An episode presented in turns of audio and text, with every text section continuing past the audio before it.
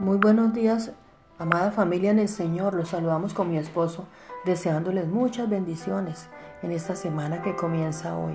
Como es nuestra costumbre, continuemos tomando palabra de Dios y sus reflexiones, tomando más conocimiento en el día de hoy. La palabra de Dios dice así, Génesis 1:28. Y los bendijo Dios y les dijo, fructificad y multiplicaos, llenad la tierra y sojuzgarla, y sojuzgadla y señoread en los peces del mar, en las aves de los cielos y en todas las bestias que se mueven sobre la tierra. Señoread significa ejercer absoluta autoridad y control sobre algo. Dios es quien en última instancia gobierna la tierra y ejerce su autoridad con cuidado amoroso.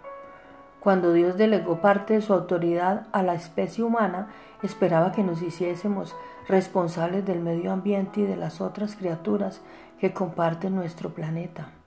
No debemos, ser no debemos ser descuidados ni derrochadores al llevar a cabo la tarea encomendada. Dios fue cuidadoso al crear la tierra. No debemos ser negligentes, cuidemos nuestra tierra, es el hogar que Dios nos dio para vivir.